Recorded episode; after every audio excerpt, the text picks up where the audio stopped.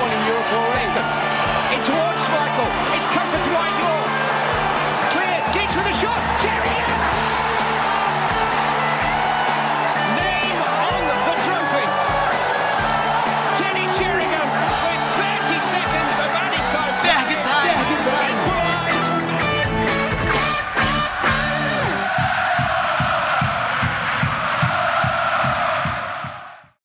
Fala, caro ouvinte do Frag Time, está no ar a edição de número 61 do nosso podcast e hoje temos a companhia do jornalista, repórter da Dazon, Renato Senise.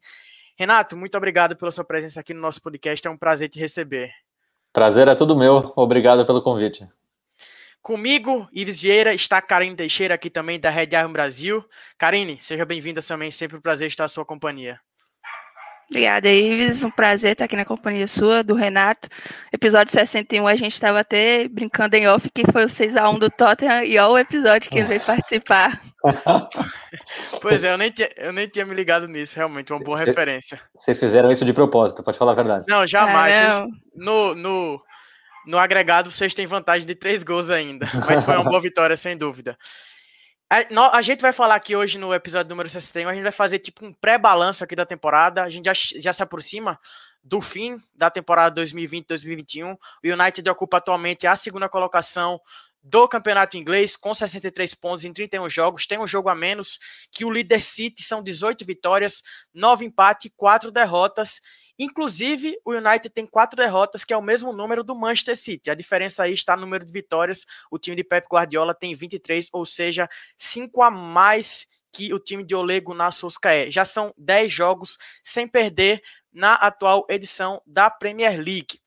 Mas a gente sabe, a gente não pode se iludir, que o United não vai ganhar a atual edição da Premier League. Em certo momento chegou a liderar a competição, mas o City Pep Guardiola se recuperou e abriu uma boa frente e vai ser campeão com muitos méritos. Além disso, o United também caiu precocemente na UEFA Champions League, foi eliminado no grupo que tinha PSG, Leipzig e Istambul Başakşehir, acabou na terceira posição e por isso está disputando a Europa League, na qual está perto da semifinal, venceu o primeiro jogo contra o Granada por 2 a 0. Estamos gravando na quarta-feira, então antes do jogo da volta que será realizado amanhã na quinta-feira. Provavelmente você vai ver e ou ouvir esse podcast após o jogo, então provavelmente o United já vai estar na semifinal. Para começar o nosso debate aqui, o United caiu na Champions League, caiu precocemente também na- nas Copas.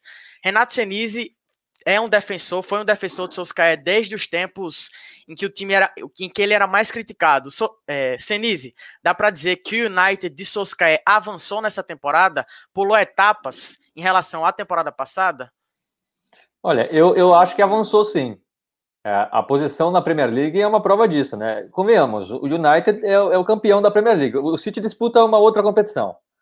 Né? É impressionante o que o City conseguiu fazer numa temporada de pandemia, com todo mundo sofrendo com lesões, calendário apertadíssimo. Enfim, o United, hoje, a gente, você falou da diferença para o City, se o United vencer esse jogo que tem a menos, abre 10 pontos para o terceiro colocado, que é o Leicester. É uma, é uma diferença considerável. Então, eu acho que avançou sim. Eu acho que jogadores importantes ganharam mais espaço, né? Evoluíram. A gente vê o, o Pogba é, muito tempo machucado, mas nessa temporada, a maior parte do tempo que ele jogou, ele jogou bem, diferentemente da jogada da, da rodada passada. A gente vê o Fred se firmando como um jogador importante. A, a atuação dele contra o Tottenham foi excelente. E ele tem sido muito regular, jogando muito bem no meio-campo do United. Eu acho que evoluiu. Agora, você disse, e, e é verdade, eu, eu, eu, defendia sempre o Solskjaer porque eu achava que o United vive um momento muito difícil do clube. Quando você acompanha o clube é, de perto, você percebe que são muitos problemas dentro do clube. E o maior problema para mim era essa falta de identificação de um, de um treinador com o clube, um treinador que não conhece a realidade do clube, é, um, um, treinador que vem e muda todo o planejamento que o treinador anterior fez. Por isso que eu sempre defendi a, a permanência do Solskjaer.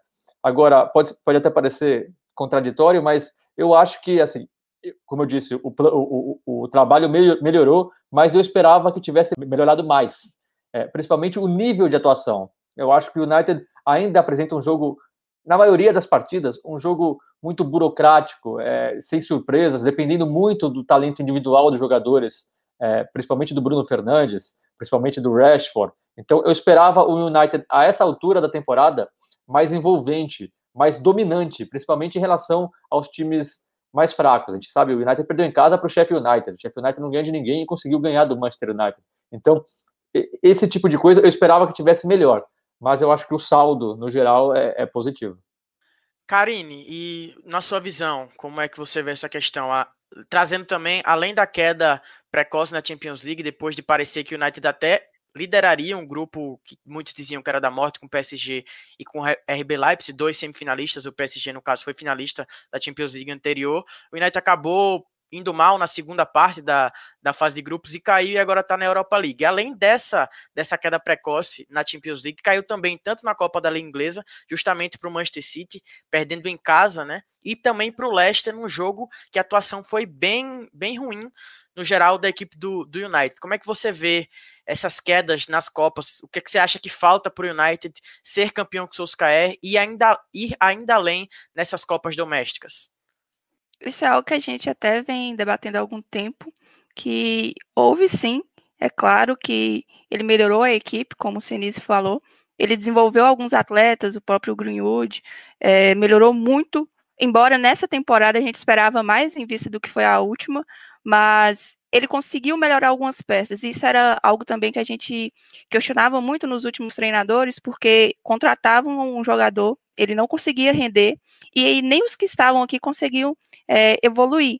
Nesse ponto, Solskjaer tem é, conseguido desenvolver bem, mas a hora H, quando a gente pensa assim, está evoluindo, agora a gente vai conseguir dar um passo que vai aproximar cada vez mais de conquistar um título, porque às vezes o United entra na competição e só é favorito pela camisa.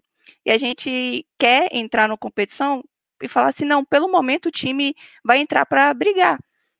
Na, nessa temporada que a gente caiu mesmo na Champions, o United não entrou na Champions favori, favorito para poder ser campeão. Foi o Liverpool. Olha como as coisas aconteceram. Eles estavam mal na fase de grupos, a gente estava bem, a gente já caiu, eles estão aí, podem ser eliminados, tomara que seja pelo Real mas é um time que na hora H não consegue é, ter um poder de decisão, né? Na Copa da última temporada contra o Chelsea, um momento crucial, tem apagões contra o Leicester, mais um jogo que o time foi muito mal. Então, não sei se é mentalidade, porque o Solskjaer foi jogador, ele foi treinado pelo Ferguson, ele foi acostumado a ser campeão como jogador, mas o time dá apagão. Acho que o United na Champions foi a síntese do que foi o clube depois do Ferguson. Quando você pensa que vai, quando o time dá mostras que vai, ele mesmo se sabota e você não consegue entender como justificar, explicar o que acontece no momento de decisão. Sem dúvida, eu concordo. Realmente parece que falta algo, ainda falta algo. Eu também, como você me falou, acreditava que a eu acredito que avançou sim, como o Senis falou, a classificação mostra. O United terminou na terceira posição na temporada passada e deve ser vice-campeão na atual, mas falta algo. Parece que o passo que se esperava ainda não foi dado, o que, o que gera algum, alguns questionamentos por parte de torcedores da imprensa. Senise, você inclusive comenta a Premier League, comenta a Copa da Inglaterra pela Dazon. E como é que os ingleses aí Senise é correspondente, mora, na, mora em Londres, na Inglaterra, vem essa questão das Copas. Dá para dizer que há uma pressão por título exacerbada para o Solskjaer?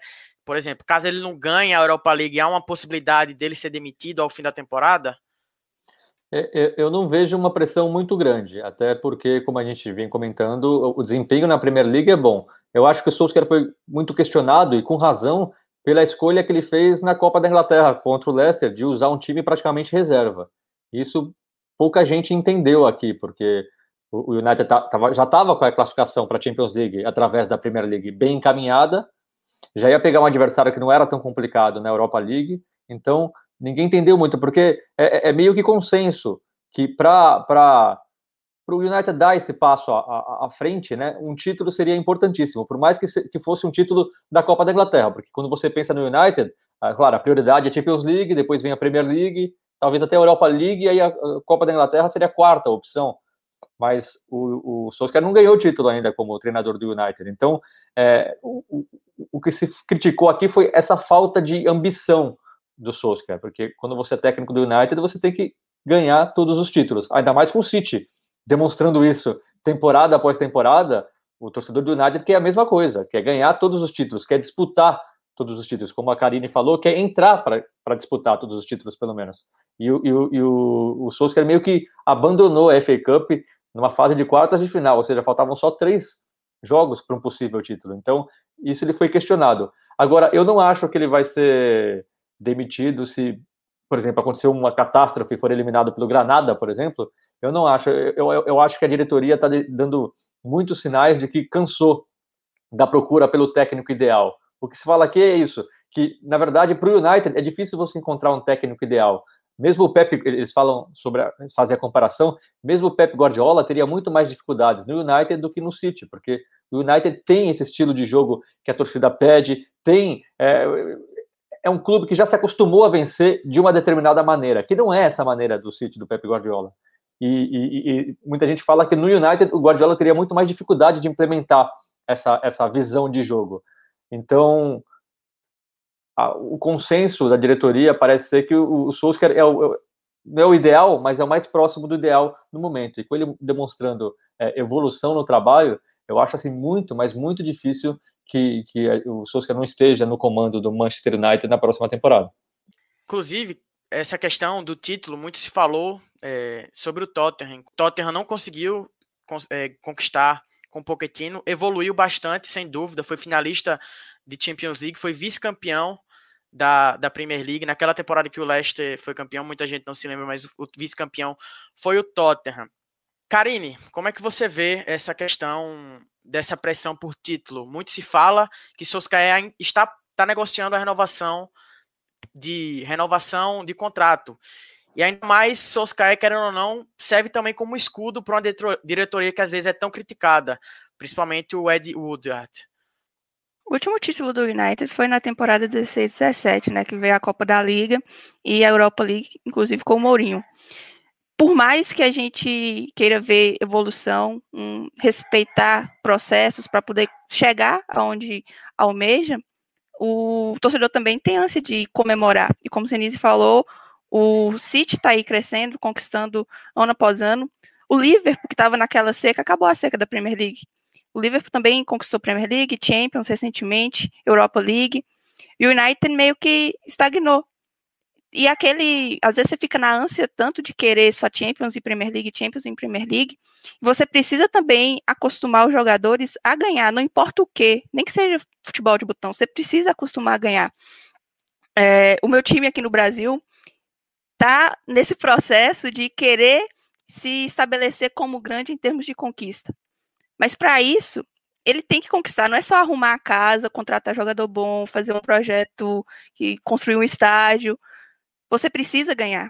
Não é só campeonato estadual. Você, independente do que seja, da base você já tem que ter é, isso impregnado, sabe? Vencer, vencer, vencer.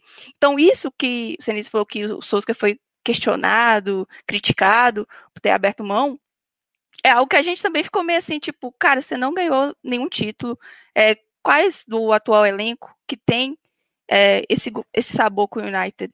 Nem, sei lá, 25% do, do atual Pogba, grupo. De Gea, Marcial, Rashford, Luke Shaw, né, querendo ou não, tava. É. E assim, já são oito temporadas sem título da Premier League, que assim, o United perdeu aquele título pro, que foi histórico para o City, é, no último lance lá, com gol contra o Chris Park Ranger, histórico para o outro lado da cidade.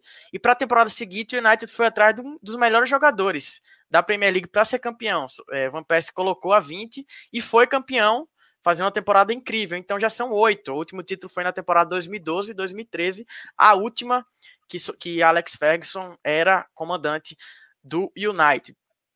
Já, então, aproveitando esse gancho do, do Alex Ferguson, o goleiro daquele título era David De Gea, que chegou ao United em 2011 para substituir ninguém mais, ninguém menos que Ed Van der Sar, campeão da Premier League, campeão europeu, sendo decisivo no, no gol do United. Mas talvez a gente esteja vendo uma mudança no comando do no, no gol titular do United.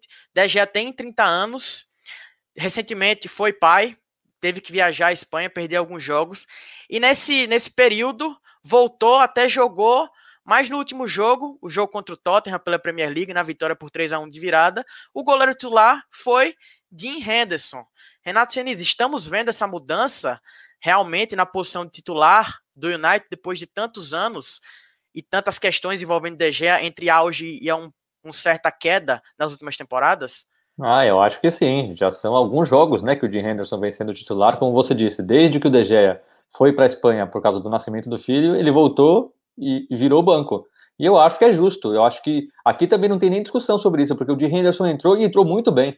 Entrou fazendo defesas importantes, é, sem falhar, mostrando muita segurança. E, e, e, o Dean Henderson, convenhamos, é o futuro do United. O De Gea, não digo que é o passado, porque 30 anos para um goleiro também não é velho. Mas o De Gea, convenhamos também, as últimas temporadas, duas temporadas do De Gea talvez, não foram o auge do De Gea, né? Ele teve falhas, cometeu falhas que ele não costumava cometer. Ninguém questiona a qualidade do De Gea. Todo mundo sabe que ele é um excelente goleiro e ninguém questiona também a importância que ele teve para o United. E, e, e é, ele é um cara, apesar de ser espanhol, por tantos e tantos anos de serviços prestados, ele tem uma identificação com o clube, né? Ninguém questiona isso.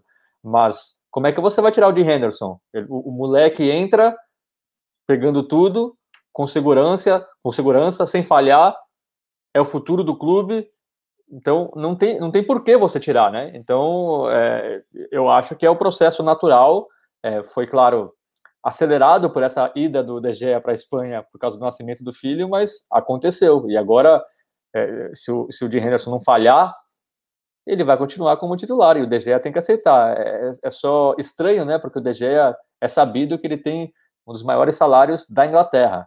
A renovação do United com ele foi com um salário absurdo para um goleiro. Então é estranho você ter um cara tão caro no banco. Mas eu, eu acho que o futebol dentro de campo não pode ser analisado pelos valores, né? Tem que ser analisado pela qualidade, é, pelo momento dos jogadores. E o momento do de Henderson é melhor. Muito do que se falava sobre essa possibilidade de troca, se colocava essa questão do salário da Gea. Tem, acho que acredito que o maior, o segundo maior salário da Premier League na atualidade. Assim, algo muito. É o maior do United, logicamente, um dos maiores da Premier League. E até por isso, é, a gente, nós torcedores, é bom você trazer essa visão aí da Inglaterra sobre essas discussão, discussões se é justo ou não é justo, se Henderson merece ser titular, se Gea merece ser reserva, porque aqui na Inglaterra, na, aqui no Brasil, muito ainda se fala que o titular deveria ser o espanhol, por sua história e até por, mesmo com as falhas, ser melhor que um de Henderson. Sim, claro, um tem 30 anos, o outro tem 24, salvo engano. Claro que o espanhol já foi campeão de Premier League, Europa League, melhor, melhor goleiro da Premier League algumas temporadas, tem uma bagagem melhor e sim, a qualidade é muito, é, não é muito, mas é pode dizer que é, um, é mais goleiro ainda que o Henderson. Talvez o Henderson, com 30 anos, esteja um patamar maior que o De Gea, mas hoje o espanhol é superior. Aí a discussão é em volta a essa questão, eu acredito. Eu ainda acho que o De Gea mereça ser titular, é, eu vi De Gea desde 2011, então pra, eu até falo que talvez De Gea tenha superado o Van der Sar. Não é considerado porque ele não ganhou o que Van der Sar ganhou. O Van der Sar ganhou tudo que pôde no United. Mas em qualidade eu acredito que não, não, não seja, não seja, não esteja até porque Van der Sar é, teve a, a, baixa, né, depois de jogar na Juventus, passou a temporada no Fulham e foi recuperado por Ferguson ali em 2006, eu acredito, para substituir o Tim Howard, salvo engano. Então, acho que De Gea... E aí, é, tra queria trazer essa questão. Onde De Gea pode jogar? Porque se, você, se formos analisar, muito tempo se colocou ele no Real e ele não foi por questão de fax, por outras questões. Hoje o Real tem Courtois. Grandes, os grandes times do mundo têm um goleiro. Onde, para onde iria De Gea? um goleiro que já foi considerado o melhor do mundo e que tem um salário tão alto. Para onde poderia ir? Porque, logicamente, eu acredito que ele não vai aceitar o cargo de reserva se assim for colocado definitivamente. Como é que você vê essa questão, Renato? Olha, primeiro eu queria dizer que eu vejo que se os torcedores do United, 90% dos torcedores do United aqui na Inglaterra ouvem você falar que o Gea é melhor que o Van der Sar, aí ia ter polêmica, viu? aí ia ter polêmica, porque não é essa impressão, e com, com todo respeito, mas eu discordo com você, eu acho que o Van der Sar foi um baita. O DG também. Só para contar um caso rapidinho, um caso não, mas uma experiência. Eu, eu, não lembro, eu não sei se vocês lembram, mas teve um Arsenal e Manchester United no Emirates Stadium, que o, o United ganhou de 3 a 1 que o De Gea bateu o recorde 2000, da história do futebol. Dois, foi, de, de foi pouco de antes, pouco antes de Sanches se transferir para o United. Isso. Acho que foi dezembro ou janeiro de 2017. Sanches chega em janeiro de 2018. É um dos grandes jogos. Tem outro jogo também contra o Tottenham. Acredito que foi em dezembro de 2018. Isso em Wembley ainda. Isso, em Wembley, exatamente. É. Ou foi janeiro. Então, mas esse jogo do Emirates, eu tava do, no gol, atrás do gol do De Gea. Eu tava como câmera eu estava atrás do gol do segundo tempo. E eu lembro de uma defesa que ele fez, que ele pega uma bola no canto rasteiro, e aí justamente o Sanches pega o rebote e ele tira com o pé. Então eu saí daquele, daquele, da, daquela noite no Emirates falando: Meu Deus do céu, o De Gea é, é, um, é, é um monstro, é um goleiro de outro mundo. Então eu concordo que ele é um. Eu estou contando isso porque eu também sempre tive essa impressão. Impressão não, eu sempre tive a certeza que o De Gea era um dos melhores do mundo. Eu até colocava ele como talvez o melhor do mundo antes da Copa, né? Que na Copa a, Copa parece ter sido o, ponto alto do DG e, e, onde tudo começou a desabar, né? Porque ele foi muito mal na Copa e a impressão que dá é que ele nunca mais recuperou esse alto nível diante da Copa. Mas eu saí daquele jogo falando, meu Deus, o DG é, é um monstro, eu quero ele para todos os meus times. Mas eu, isso faz três anos, né? Agora eu acho que o momento do de Henderson é melhor. Nada impede que o de Henderson machuque, ou sei lá, seja suspenso, o DG entre e mostre serviço. Isso, isso é bom também, né? Quando o goleiro, quando qualquer jogador de qualquer posição começa a cair de produção, é muito criticado, fica um tempo no banco. E, e, e eu, eu, acho é, é, a, a, nossa cobertura está um pouquinho prejudicada porque a gente não tem mais tanto contato com jogadores por causa da pandemia, como a gente tinha antes. Mas a impressão que eu tenho é que o DG, por enquanto, não está muito indignado com a reserva, não está criando caso com isso. E esse é um, um ponto positivo do Solskjaer também. Ele parece ter um relacionamento muito bom com a maioria dos jogadores. Mas é, a, a, gente falar que o Gea vai sair, para onde ele iria, é difícil falar, né? O futebol muda tudo muito rápido, né? Por exemplo, o Loris, estão é, falando que o Loris pode ir para o PSG, porque o Pochettino quer o Loris. Se abrir uma vaga no gol do Tottenham, por que, que o, o não poderia ir para o Tottenham?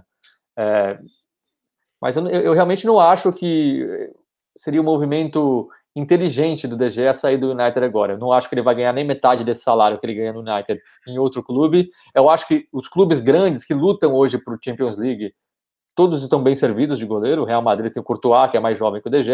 O Liverpool tem o Alisson, que é muito mais jovem que o DG. É, o Barcelona tem o Ter Stegen.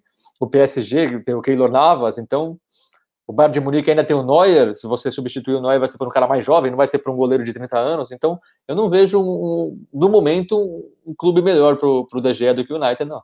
Inclusive, o PSG já chegou a ser colocado como possível destino há algumas temporadas, mas o PSG encontrou seu goleiro, então eu até vejo Navas à frente do Lloris e me surpreenderia se o Lloris se transferisse para ser o titular lá na França.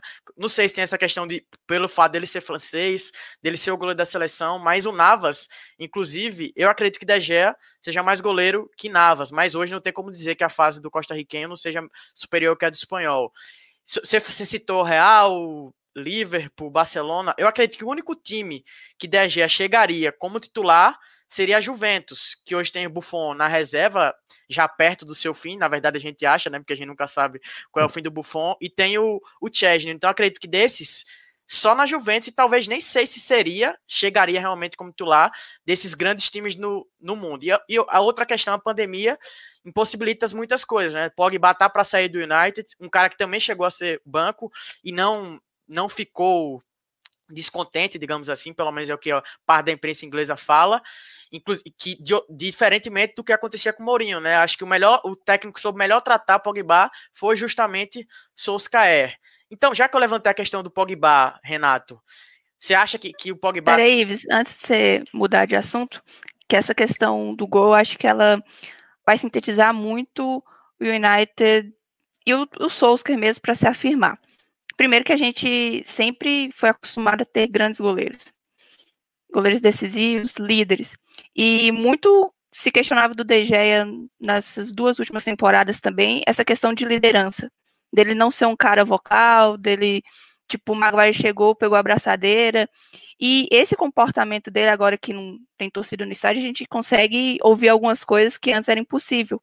E nesse jogo contra o Tottenham, o Henderson, ele ficava o tempo todo gritando, não só é, tipo, gritar por gritar, para chamar atenção, mas também para instruir a defesa, ó, posta assim, não faz isso, faz aquilo, coisa que com o DG a gente não consegue observar muito bem. Ele parece ser um cara introvertido e não tem nenhum problema nisso, mas é aquela, quando a fase não tá boa, qualquer coisinha vira um coisão para você pegar ali no pé da, da pessoa. O trato dele, que o Solskjaer está tendo com ele, é o, semelhante ao do Pogba. Pogba foi para o banco, ele depois ele reassumiu a titularidade, aí se lesionou e voltou. O De Gea, ele, como vocês bem falaram, ele foi pai, ele tem um salário absurdo e a esposa dele parece que tinha retornado à Espanha nesse início. Ele vai ficar no banco sem jogar, longe do, do filho, filho, não sei se é, o que, que é. Tipo, qual a motivação? Só o salário? Na idade que ele tá, sem disputar grandes competições? o Henderson está aí lutando pela vaga na, na, seleção da Inglaterra, e até por isso falam, né, murmurinhos de que ele falou que queria ser titular e se não fosse no United ele queria ir para outro clube que tivesse essa possibilidade. Então, é questão econômica, é questão de gestão de grupo, é questão de. Todo mundo fala, um grande time começa pelo, por um grande goleiro e a fase do De Gea não é legal nem é nem sombra do que ele foi. E talvez essa memória afetiva que a nossa geração tem, principalmente aqui no Brasil, é porque a gente viu ele salvando o United.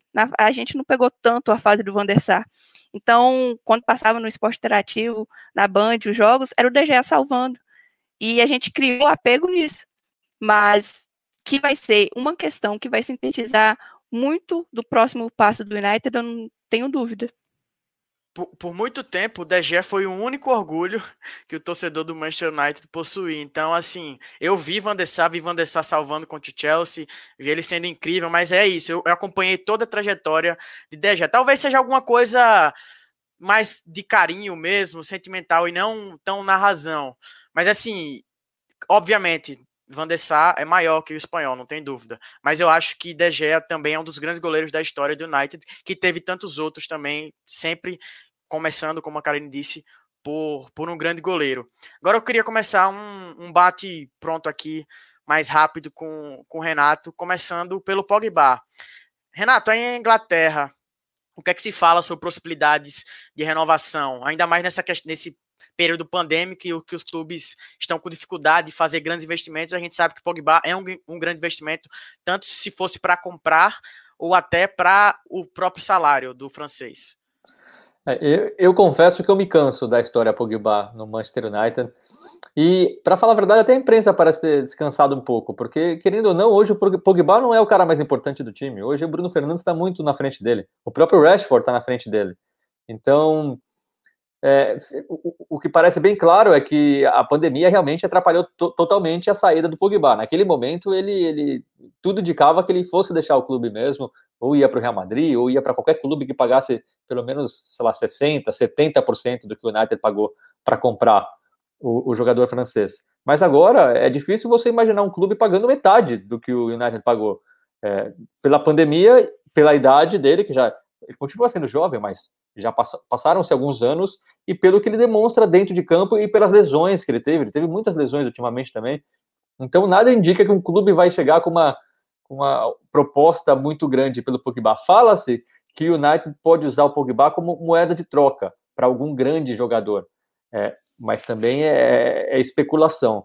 Então, a, a, situação do Pogba, é, é, eu não digo que é complicada, porque ao mesmo tempo parece que o Pogba meio que percebeu esse momento difícil do mercado e parou de criar caso. É, o, Pogba nunca reclamou abertamente, mas ele deixava entender, ele fazia caras, ele dava respostas estranhas. Então, mas isso ele parou também. Agora ele parece estar muito mais centrado. Quando entra, entra bem, entra mostrando vontade. É, então, se renovar, vai renovar para um valor muito menor de salário. Se sair, vai sair para um valor muito menor do que o United é, comprou. O problema também do Pogba é o empresário dele, né? Que ama criar polêmica, ama colocar o Pogba sempre é, na notícia. Né? É, a tática do empresário é coloca o Pogba na notícia, planta uma, uma, uma informação de que tem tal time interessado para o valor dele. Isso, assim, é, vocês não têm ideia de como isso acontece. Eu já recebi de, de, de, de empresários de jogadores brasileiros umas três ou quatro vezes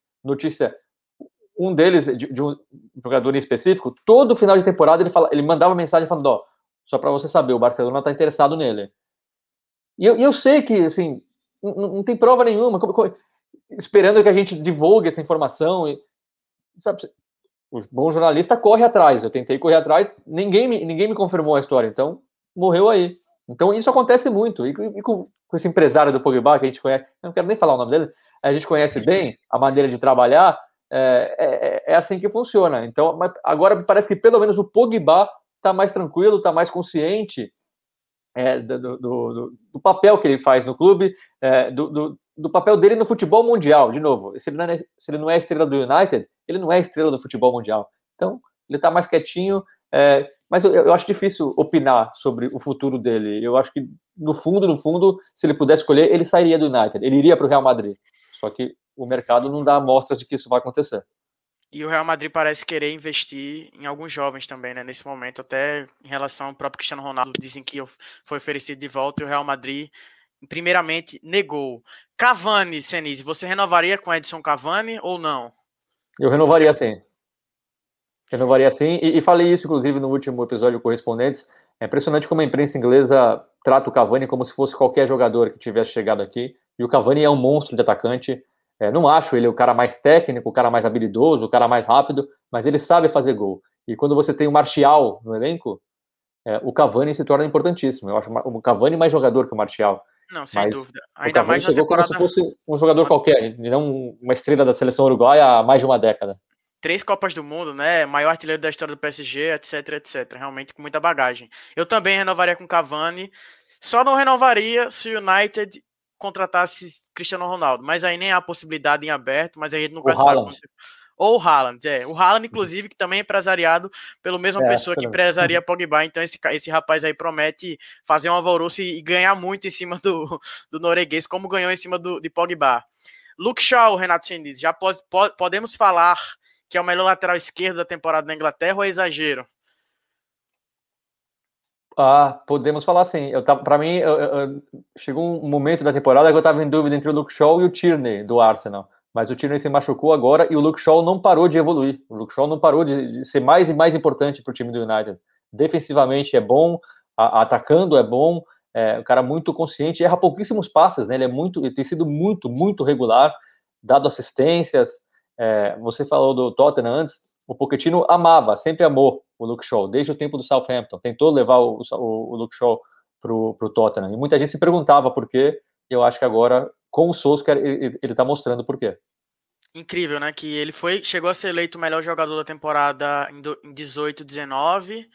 É, em 19 e 20 continuou a evoluir. Teve um início dessa temporada ruim, é, falhou, inclusive, contra o próprio Tottenham no 6 a 1 O Alex Telles chegou, parecia que o brasileiro se firmaria como titular, mas Shaw simplesmente não deixou. E eu acho que eu me arrisco a dizer que ele é o jogador mais regular da equipe hoje. Acho que até mais que Bruno Fernandes, até porque o português, eu senti, apesar dele continuar participando, é o cara que mais participou de gols na atual, na atual edição da Premier League. Eu sinto que ele deu, teve uma queda, mas sim, normal, até porque são muitos jogos. E Bruno Fernandes é o tipo do cara que quer jogar todo o jogo. Isso aí influencia, sem dúvida, nesse, nessa questão de cansaço. A gente já está chegando aqui perto do, do final, Renato. Só queria perguntar a última coisa. Como é que anda a questão da vacinação aí e, e, as possibilidades de retorno de público na Premier League? Você acha que ainda vai ser nessa temporada ou a partir da próxima? Tudo indica que vai ser nessa temporada, é, que vai ser agora, né? Nesse fim de semana tem a semifinal da FA Cup e aí a partida entre Leicester e Southampton terá 4 mil, não dá para dizer torcedores, 4 mil moradores da região de Wembley. É o primeiro teste, né? E aí depois, no fim de semana seguinte, tem a final da Copa da Liga Inglesa. Aí vai ter mais torcedores, e torcedores do Tottenham e do City. Então, é, nessa semana é, foi a, a, segunda etapa da reabertura é, foi colocada em prática. A, a, o Reino Unido está em lockdown, o terceiro lockdown no Reino Unido há três meses. Então, nessa segunda-feira a segunda etapa foi. Então, abriram os pubs só, só na área externa, abriram lojas não essenciais, shoppings, cabeleireiros e tudo mais porque os números realmente estão bem controlados aqui, tá? A média diária está tá abaixo de 50 mortes, chegou a 1.300 em janeiro, então os números estão muito controlados. É, é, claro que com essas aberturas, o medo é de que os números voltem a crescer e aí os planos, por exemplo, a FA Cup, a final da FA Cup está é, tá bem, é uma expectativa muito grande. Fala-se até em 20 mil torcedores em Wembley. Claro, isso vai acontecer se os números continuarem controlados. Está todo mundo torcendo para que isso aconteça. A vacinação, mais de 60% da população adulta já foi vacinada. Então, é claro que isso tem um impacto gigantesco nesse, nesses números controlados de mortes e hospitalizações e novos casos, enfim. Então, a, a, perspectiva é boa aqui no Reino Unido, diferente da Europa. A Europa ainda está com a União Europeia, né? O Reino Unido acabou de sair da União Europeia. A União Europeia ainda está com dificuldade em acelerar o programa de vacinação. Aqui no Reino Unido está mais avançado. Torcemos para que continue assim, porque, sério, eu não aguento mais ver futebol sem, sem torcedor. Às vezes até desanima, você fica com aquela, aquela torcida falsa lá e tudo mais. Não vejo a hora, imagina, voltar 90 mil pessoas em Wembley, 80 mil pessoas no Trafford.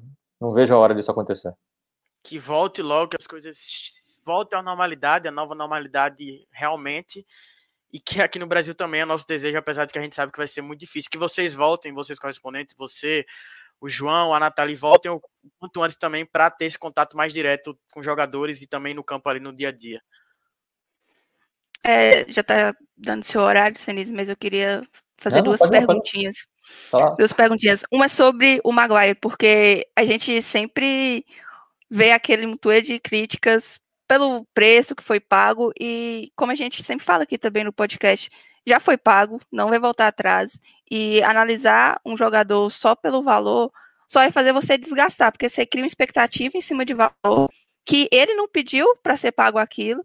Foi o, o clube, várias circunstâncias interferiram. Ele ser inglês, tá acostumado à Premier League, o Leicester não precisa vencer, o United precisa comprar. Então, várias coisas fizeram ele custar 80 milhões.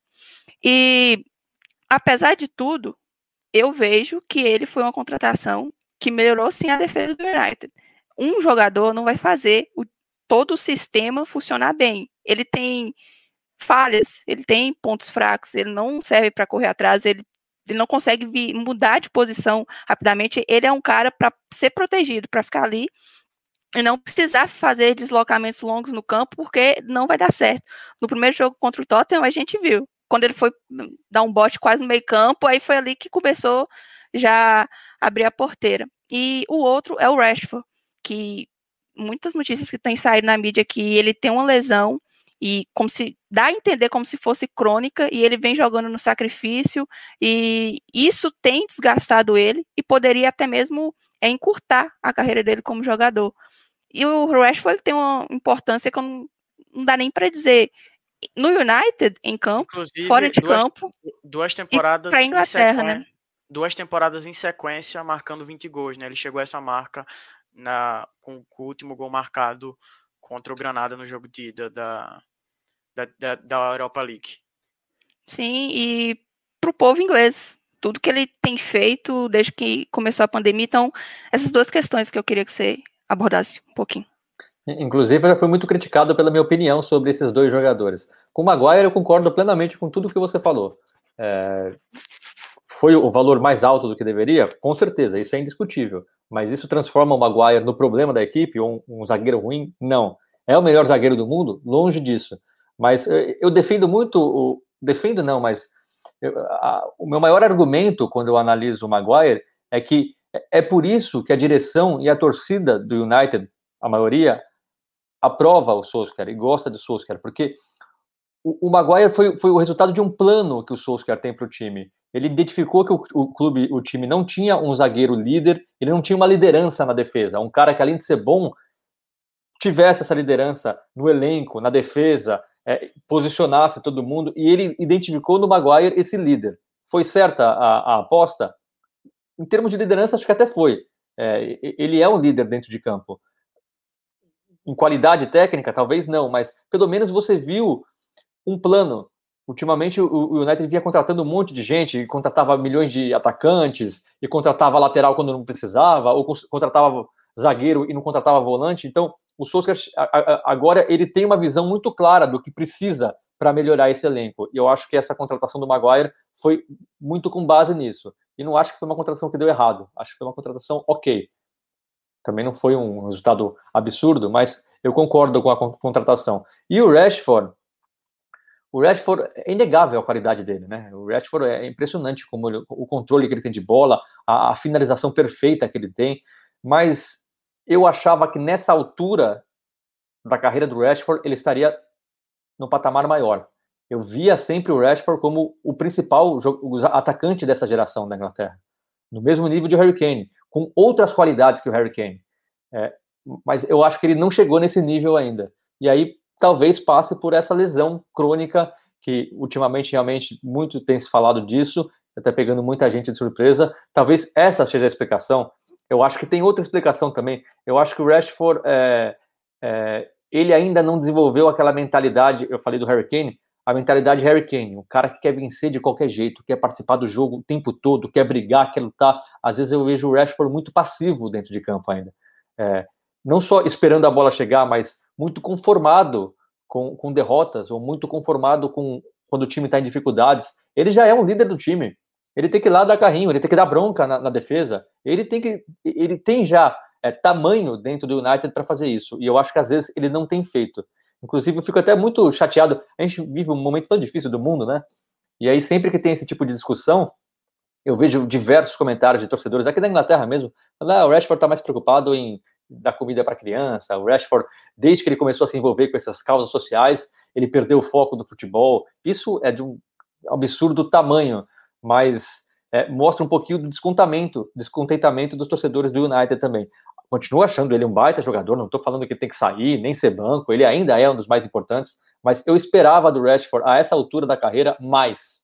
Talvez na próxima temporada, talvez com, com férias, né? Porque se, se, a gente tem um, um, um, jogador com um problema, te, jogando no sacrifício, faz um ano e meio que o, praticamente que os jogadores não descansam direito, né? Talvez com o final da temporada, duas semanas, dois meses de descanso, uma pré-temporada bem feita, talvez aí o Rashford chegue nesse outro nível. É, eu espero que isso aconteça, porque eu torço muito por ele. Acho ele um cara sensacional pelo que ele faz dentro de campo, pelo que ele faz fora de campo. Mas eu realmente achava que nessa altura a gente estaria falando do Rashford titular absoluto da Inglaterra, é, no mesmo nível de Harry Kane, talvez até melhor, e eu não acho que o cenário seja esse. Eu também acreditava, acho que muitos torcedores acreditavam, a gente sente falta algum dentro de campo, né, de algumas questões de finalização, ele perde algumas chances que a gente achava que nesse, nesse patamar que ele, de idade até, mesmo que ele tenha 23 anos, e já está na sexta temporada de Premier League, a gente esperava que ele já tivesse um pouco mais evoluído. Já que você levantou o nome Harry Kane, ele vai sair do Tottenham, Senise? O que, é que você acha que vai, vai acontecer? Levi vai, vai liberar ele, seja para um time da Premier League, seja para outro time de fora da Inglaterra? Olha, e, e, e não é preferência pessoal, tá? Eu acho muito difícil ele sair justamente pelo que a gente falou do, antes, por causa do cenário do mundo hoje, eu acho muito difícil que um time pague o que o, o Levi quer pelo Harry Kane. E todo mundo sabe a qualidade do, do Harry Kane, mas também é difícil, assim, o, o, o, jogador inglês, ele ainda não é visto do, na Europa, na, na Espanha, por exemplo, como a primeira opção.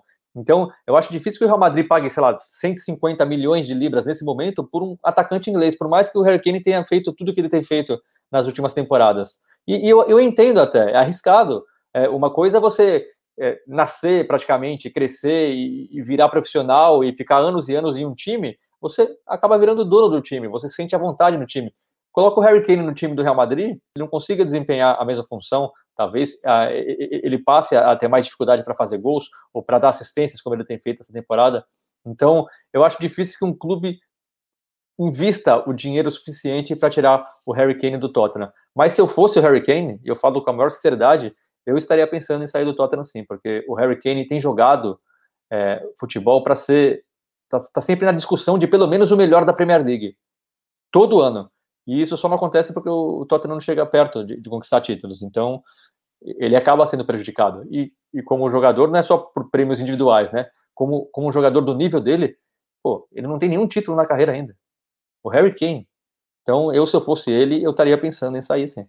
Isso aí é muito complicado. Eu trouxe aqui também porque Harry Kane, ah, essa especulação não é de hoje que o United teria um interesse, mas como o Renato também levantou a questão do, do valor, eu acredito que seja, seria algo, ainda mais com o Levi tão com, que impõe tanta dificuldade de venda, seria algo entre 150 a 200 milhões de euros ou de libras, e assim, não seria injusto, porque realmente Harry Kane é assim, é extremamente, é talvez top 3 centroavantes do mundo, ao lado de Lewandowski e Benzema, não sei, mas ele assim é muito bom, muito bom, e é mais novo que esses outros que eu citei. A gente vai chegando aqui ao fim da edição número 61 do, do Frag Time. Agradeço demais ao Renato Senis por estar aqui conosco nesses 40 minutos, nesses pouco mais de 40 minutos. Muito obrigado, Renato. Você acrescentou demais. Acho que a gente conseguiu falar sobre muita coisa bacana. Importante você trazer essa visão aí da imprensa e também sua visão que está vivendo aí mais de perto do que a gente aqui do Brasil. Eu que agradeço, passou rapidinho. É, só convidarem, estou à disposição para falar do Manchester United. Quem sabe da próxima vez que eu participar vai ser depois do título da Europa League. Vai saber. Pois é. Acho vamos, que existe deixar, essa possibilidade. Vamos deixar anotado, viu, Karine, para a gente fazer esse, esse possível episódio ah. especial. Karine Teixeira, também muito obrigado aqui pela sua companhia e sua parceria de sempre. Eu que agradeço, Ives, Renato, muito solícito, é, demonstrou muita vontade de estar aqui. Agradeço. E se ele vier depois da, do título, a gente sabe que ele é pé quente, né? A gente chama ele de novo, quando tiver jogo contra o Tottenham. Combinado. Não, o Tottenham aí já não sei, né? É. Aí a gente vai ter que analisar esse convite aí. O Tottenham vai disputar a final da Copa da Liga justamente contra o rival do United de cidade, o Manchester City. Vocês vão torcer e... para quem? Pro Tottenham. Ah, pro Tottenham. Não sei, é difícil essa, essa é difícil. Por quê? Do lado tem o City e do outro tem Mourinho, né? Ah, é verdade. É difícil, é. mas eu acredito que no final o, o Tottenham, o to... assim, Mourinho é bom longe do seu time.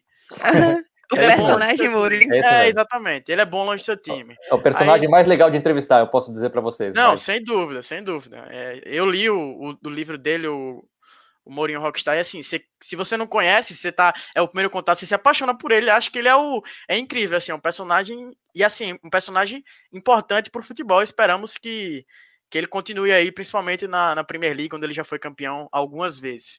E obrigado também a você. Com certeza. Obrigado a você que esteve conosco até aqui, seja no GTV, seja no seu agregador de podcast. É, siga a Red Arm Brasil nas redes sociais, estamos aqui no Instagram, estamos no Twitter, no Facebook e aqui também com o Ferg Time. Essa é a edição número 61 do nosso podcast. Compartilhe esse vídeo, compartilhe o nosso podcast. É isso. Glory, Glory, United. Até o próximo episódio. Tchau, tchau. Ferg Time, um podcast do Red Army Brasil.